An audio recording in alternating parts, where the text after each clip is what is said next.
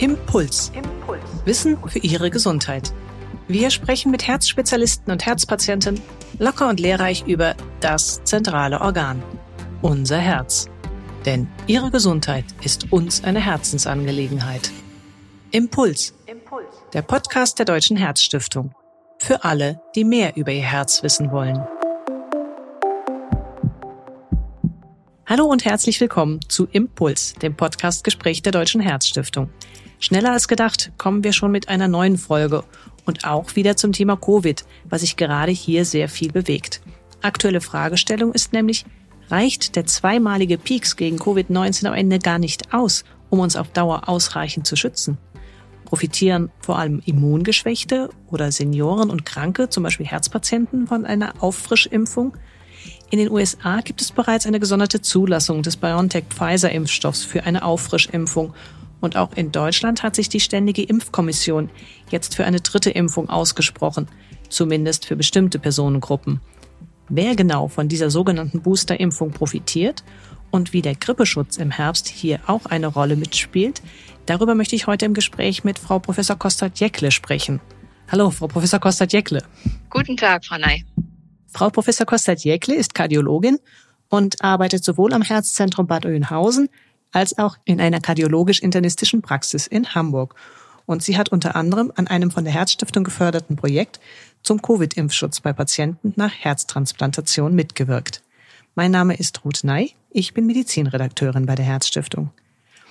Frau Professor Kostat-Jeckler, schon im August, da haben Forscher der Charité Zwischenergebnisse veröffentlicht wonach die Immunantwort bei älteren Patienten auf die Covid-Impfung mit der Zeit deutlich stärker nachlässt als bei jüngeren.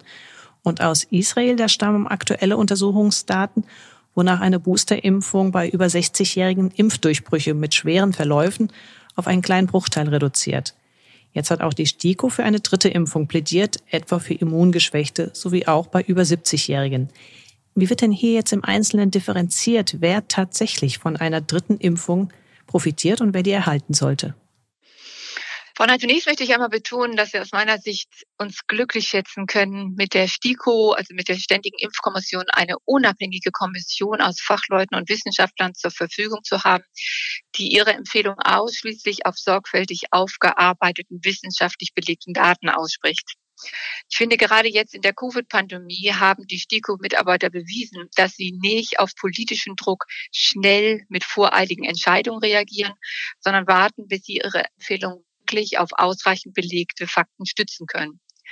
Und auch wenn man sich individuell als Betroffener oder auch als Arzt in der Verantwortung für bestimmte Patientengruppen vielleicht manchmal eine schnellere STIKO-Entscheidung in den letzten Monaten gewünscht hätte, ich denke, die Geduld aller Beteiligten hat sich ausgezahlt und wir alle können und sollten auf die Empfehlung dieses unabhängigen Expertengremiums vertrauen. Jetzt zu Ihren konkreten Frage zu der Entscheidung der STIKO zur Auffrischimpfung. Die STIKO hat vor allem zur Auffrischimpfung für immungeschwächte Patienten Stellung genommen.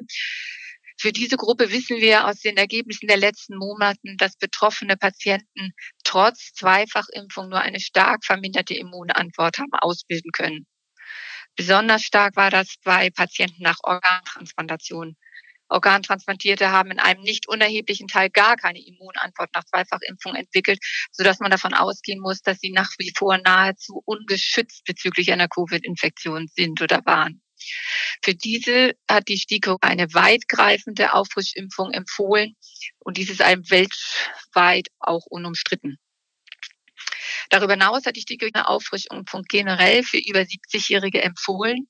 Und die Hauptargumente hierfür haben Sie ja bereits erwähnt weil erstens hat sich anhand von Blutuntersuchungen gezeigt, dass im höheren Alter die Immunantwort nach der Impfung im Durchschnitt geringer ausgefallen ist als bei Jüngeren. Und zweitens sinken im Laufe der Monate die Antikörpertiter bei allen Geimpften ab. Und dies gibt Anlass zur Sorge, dass dies auch einen nachlassenden Impfschutz generell impliziert. Dennoch befürchtet man, dass insbesondere ältere Menschen mit einem vom Anbeginn schwächer ausgebildeten Immunantwort und dann noch mit einem im Laufe der Zeit abnehmenden Antikörpertiter trotz der Zweifachimpfung wieder infiziert werden können und dass dies dann im Alter auch zu schwereren Verlaufen führen könnte, Deshalb vorbeugend jetzt die Empfehlung für eine Auffrischimpfung für alle über 70-Jährigen. Mhm. Und Sie haben auch selbst ein spezielles Forschungsprojekt begleitet, das unter anderem ja von, wie erwähnt, von der Herzstiftung unterstützt worden ist.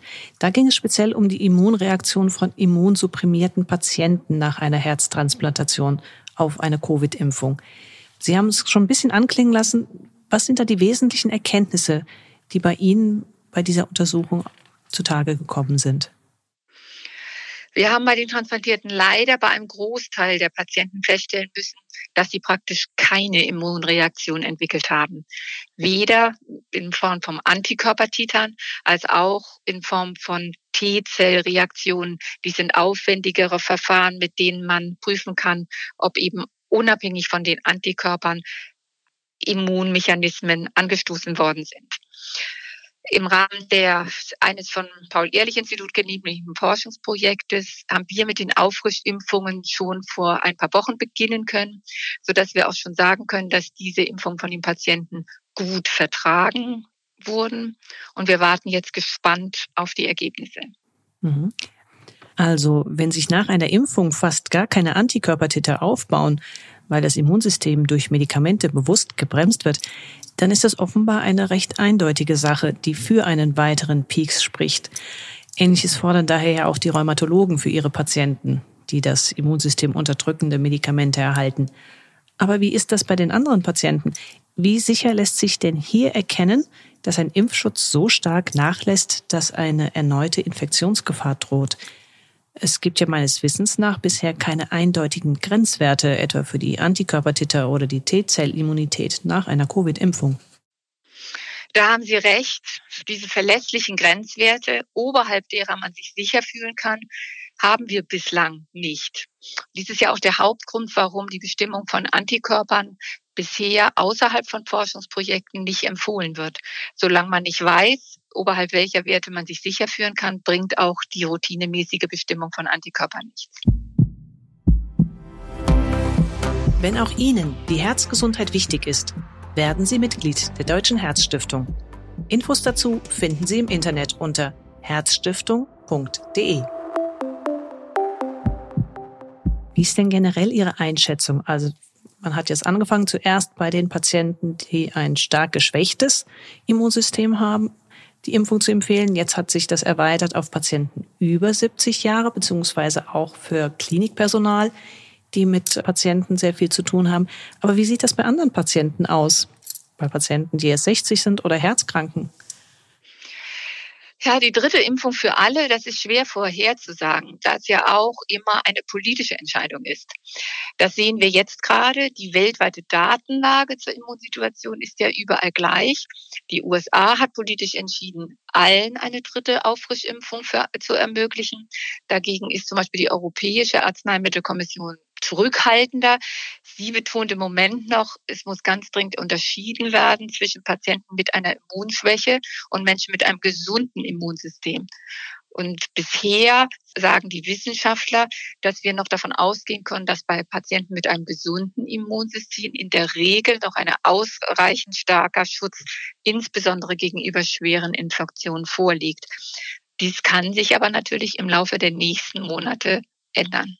Und es ist ja auch je nach Immunstatus zu unterscheiden, wann eine dritte Impfung überhaupt angeboten werden sollte. Das ist auch ein wichtiger Punkt. Eine zu frühe Auffrischimpfung macht sicherlich keinen Sinn. Die STIKO hat jetzt in der Empfehlung dieser Woche gesagt, für über 70-Jährige Auffrischimpfung frühestens sechs Monate nach Zweitimpfung. Ich glaube, das ist sehr vernünftig. Ausnahme sind allein die immun, so stark immungeschwächten, dass bei denen nachweisbar praktisch kein Schutz nach Zweifachimpfung gilt. Bei diesen Patienten macht es dann auch Sinn, Blutuntersuchungen zu machen, um dies zu belegen. Und wenn es belegt ist, sollte natürlich auch sofort geboostert werden. Mhm. Und eine Ausnahme, das könnte man vielleicht hier auch noch erwähnen, die STIKO hat auch darauf hingewiesen, dass nach dieser einfachen Impfung mit dem Impfstoff von Janssen, dass da auch dann nach etwa vier Wochen durchaus eine weitere Auffrischimpfung sinnvoll sein könnte, sodass eine zweifache Impfung stattgefunden hat. Ja, auch dies ist eine neue Empfehlung weil nach mit dem einzigen Impfstoff, wo man bislang glaubte, eine einzige Impfung würde ausreichen, dies nun doch zu relativieren ist, so dass dort jetzt eine zweite Impfung empfohlen wird. Ist es denn egal, mit welchem Impfstoff dann die erste Impfung erfolgt ist und beziehungsweise mit wem dann die Auffrischimpfung erfolgen sollte? Das kann man natürlich nicht ganz so sagen, weil grundsätzlich für alle Auffrischimpfungen ja jetzt ein mRNA-Impfstoff verwendet werden soll. Das heißt, für alle vorher mit einem Vektorimpfung geimpften Astra oder J&J empfiehlt sich ja sowieso die Wechsel auf einen anderen Impfstoff und in der jetzigen Version empfiehlt die STIKO möglichst im Falle von zwei mRNA-Vorimpfungen bei dem gleichen Impfstoff zu bleiben. Das ist logistisch nicht ganz einfach. BioNTech ist für, auch für Hausärzte leicht zu beziehen. Deshalb nach zwei BioNTech-Impfungen, die dritte BioNTech ist einfach. Schwieriger ist das bei Vorimpfung mit Moderna, weil Moderna für die Hausärzte schwierig zu beziehen ist. Wir haben jetzt ja auch noch die Gruppe der Genesenen, die bislang auch nur eine Impfung benötigt haben. Wie sieht es denn bei denen aus?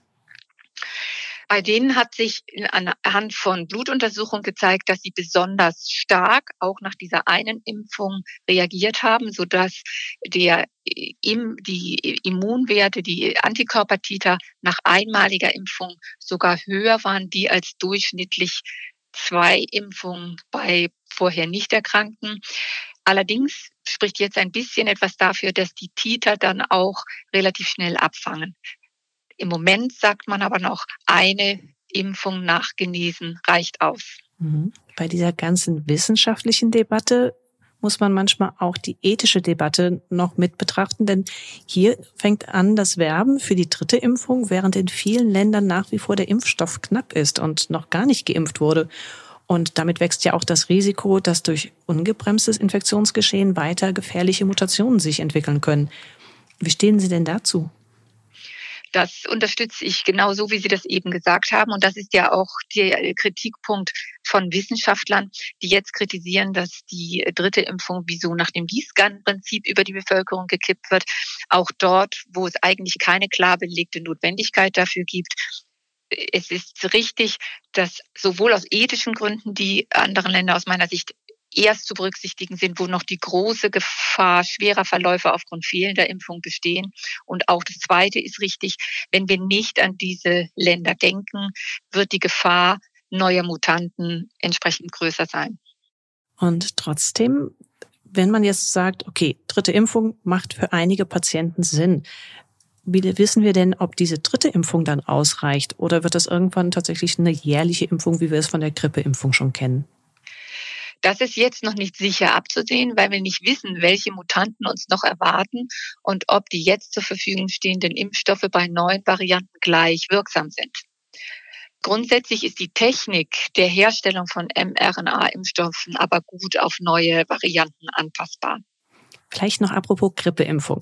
Wir haben jetzt gerade Oktober und es geht wieder los mit der Grippeimpfung und sie wird auch vor allem Menschen über 60 und mit Erkrankungen wie Herzschäden oder Diabetes empfohlen. Und da hat die STIKO, also unsere Ständige Impfkommission, ebenfalls gerade verlautbart, dass beide Impfungen, nämlich eine Covid-Impfung und eine Influenza-Impfung gleichzeitig verabreicht werden können. Gibt es da Unterschiede zu beachten? Also kann man das auch mit dem Hochdosis-Grippe-Impfstoff machen? Und was raten Sie zum Beispiel Ihren Patienten in der Praxis?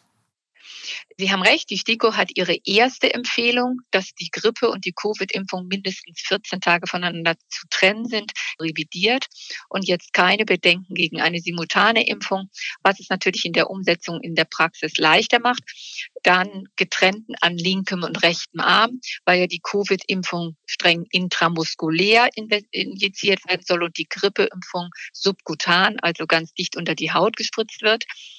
Und ja, eine jährliche Grippeimpfung ist für Herzpatienten und Patienten mit Diabetes ja auch in jüngerem Alter klar zu empfehlen.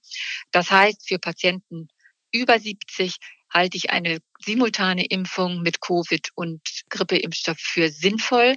Für die jüngeren Patienten allein die Grippeimpfung würde aber gerne noch mal betonen, die Pneumokokkenimpfung gleichzeitig, die ist nicht jedes Jahr notwendig, sondern braucht nur alle drei bis fünf Jahre wiederholt zu werden. Aber sie kann auch gleichzeitig gegeben werden. Ja, nicht keine Dreifachimpfung. Aber wenn die Patienten keine Covid-Impfung benützen, kann eine Pneumokokkenimpfung simultan mit einer Grippeimpfung gegeben werden. Mhm. Sehr wichtig zu wissen. Ja, vielen Dank für diese guten Informationen. Ein kurzes Fazit. Impfungen rufen ja generell neben einer spezifischen Schutzreaktion gegen die jeweiligen Krankheitserreger auch eine allgemeine Aktivierung der angeborenen Immunantwort hervor. Und womöglich bietet sich genau hier durch eine Impfung gegen Grippe und auch plus Covid-19 sogar die Chance, genau diesen Effekt zu nutzen. Wichtig ist allerdings zu betonen, dass leider immer noch ein nicht unerheblicher Teil der Bevölkerung gar nicht gegen Covid-19 geimpft ist, obwohl sie dafür in Frage kämen. Und gerade für Patienten mit schwacher Immunlage, da scheint wiederum nach den neuen Erkenntnissen es ratsam zu sein, selbst nach abgeschlossener Zweifachimpfung auch gegen Covid-19 nochmal den Impfschutz aufzufrischen, nämlich durch eine dritte Boosterimpfung. Ja, vielen Dank an meine Gesprächspartnerin, Frau Professor Kostat-Jäckler. Ich sage Tschüss bis demnächst, wenn es dann im Vorfeld der Herzwochen um den stillen Killer Bluthochdruck geht. Apropos, kennen Sie Ihre Blutdruckwerte?